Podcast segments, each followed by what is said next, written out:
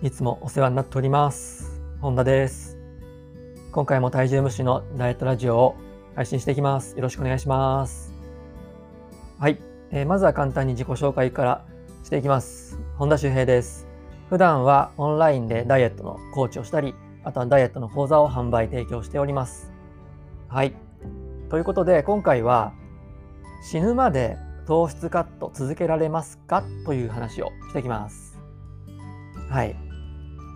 で、まあ、あの、ここ最近というかですね、もう、まあ、だいぶ、なんですかね、浸透してると思うんですけど、まあ、テレビとかね、本などで、こう糖質カット、糖質制限とかね、糖質オフとか、まあ、そういうのでたくさんあの取り上げられてますよね。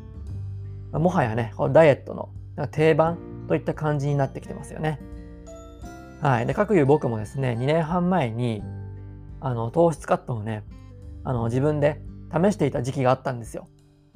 で、その時は、ちょっと前のね、仕事を辞めて、まあ、前と仕事というのは、あの、整骨院でね、あの、働いてたんですけど、その整骨院を辞めて、で、その後ね、あの、家で健康ブログをね、あの、書いてたんですけど、そのブログばっか書いてたらですね、あの、5キロ太っちゃったんですよね。で、そこで、まあ、その時はまだそんなに、あの、糖質カットに関してもですね、そこまで知識があったわけじゃないので、あの、今はね、糖質カットの知識というか、なんていうんですかね、あの、危険性というかね、まあ、危険性もそうだし、効果もそうなんですけど、まあ、当時は、まあ、糖質を削れば痩せるだろうぐらいのね、認識だったんですけど、まあ、その時にね、糖質カットをやったわけですけど、あのその時にね、感じたのは、あご飯の時間がね、まずつまらないなと思ったんですよ。あとは、まあ、この先もずっとこういう食事をしていくのかと。もっと美味しいもの食べたいなっていうふうに思ったんですよね。で、あなたもね、もしかしたら今、その糖質カットをやっているかもしれないんですけど、まあ、そんなあなたにね、伝えたいのは、そのね、糖質カット、死ぬまでずっとね、続けられますか？ということなんですよ。でもちろん、あの、普段から糖質をね、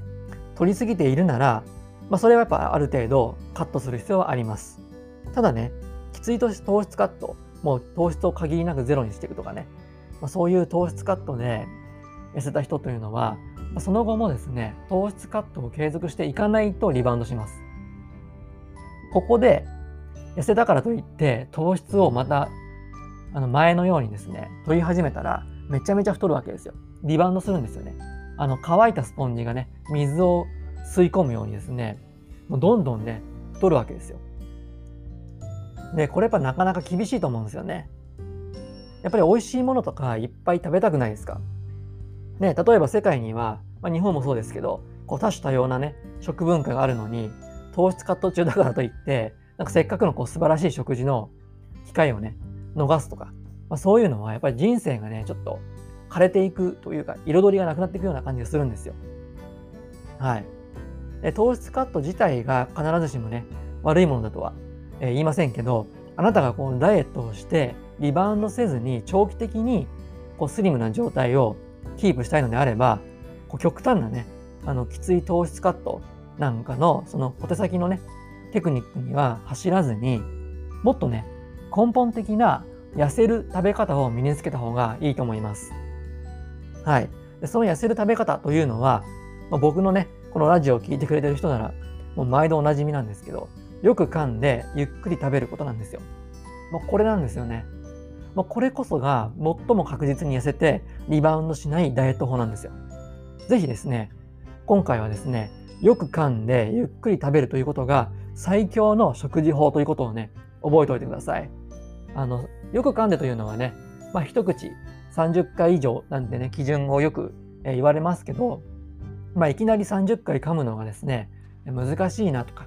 感じる方であれば、まずはね、いつもよりも5回多く噛んで食べるということを意識しましょう。でこれを続けていって、徐々に徐々にね、30回に近づけていってもらえたらいいかなと思います。ぜひね、よく噛んでゆっくり食べるを今日から実践していきましょう。はい。